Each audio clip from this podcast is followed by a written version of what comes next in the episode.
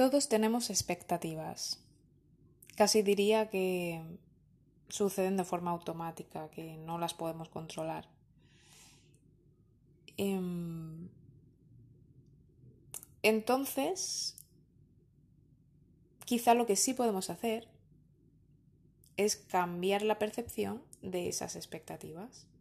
Porque ya que van a estar y que en general pues van a aparecer por más que tú digas no voy a tener expectativas, no voy a tener expectativas, no voy a tener expectativas, pues ahí tienes las expectativas.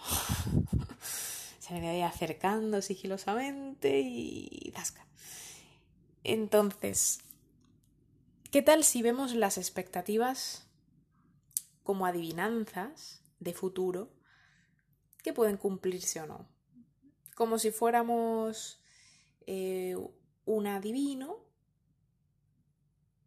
jugando a qué será, qué no será, puede ser esto, puede ser lo otro. El resultado final es una sorpresa. Entonces, estamos constantemente jugando a adivinar y abiertos a la sorpresa.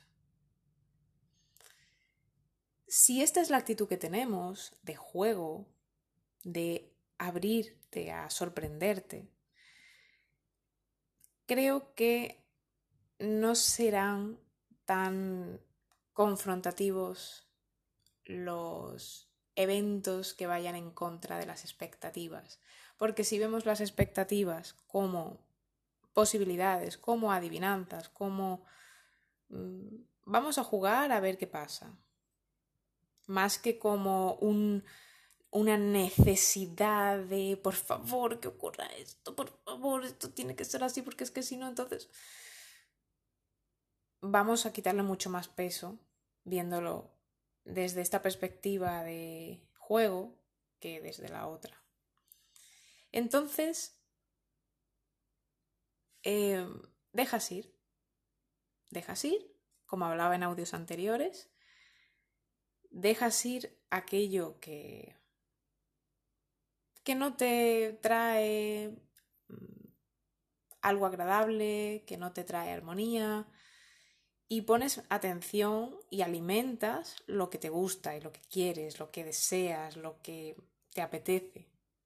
Y ese dejar ir es un dejar ir eh, de aflojar, ese aflojar que, comentaba en, otro audio, al observar esos malestares, esas barreras que se interponen para sentir algo agradable, pues es un dejar ir de aflojar, de observar, de mm, de la manera que, a ti te sirva, pero es sobre todo la intención esa de, soltar, de entregar, de, ni siquiera de definirlo ni de poner etiquetas, sino sencillamente soltar. Soltar y en paralelo e o inmediatamente después poner la atención en lo que sí quieres y ahí sí te concentras, lo agrandas, lo alimentas, etc. Entonces, las expectativas serían como esas posibilidades que cuando no se dan, pues igualmente las dejas ir.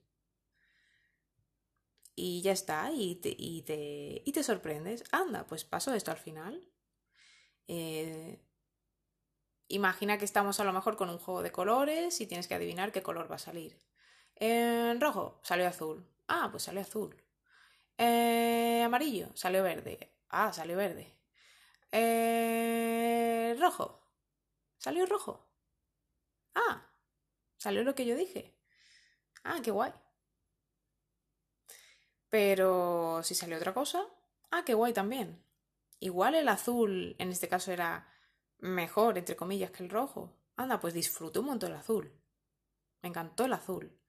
Aunque yo estaba como esperando el rojo. Pero en realidad el azul, mola el azul. Porque ten en cuenta que las expectativas no es que siempre... Eh, o sea, lo que sucede al final no es que siempre tenga que ser peor. A priori, cuando vemos que no se cumple algo, la primera reacción es, ah, pero a veces es mejor. ¿Y qué tal si nos abrimos a ese siempre mejor? A ese está genial tal y como está. Y ese dejar ir en paralelo y ese centrarte en cómo te quieres sentir independientemente de lo que esté sucediendo a tu alrededor. Y obviamente que si pasa algo que no te agrada o que te detona algo incómodo, pues te va a emerger algo por ahí, pero bueno, le prestas atención, lo aflojas, dejas ir y te sigues enfocando en lo que quieres y así vas. Y así vas aceptando incondicionalmente la vida, la abrazas, la honras, sintiéndote en profunda gratitud a lo que hay, a cada experiencia que te trae. Todo es perfecto.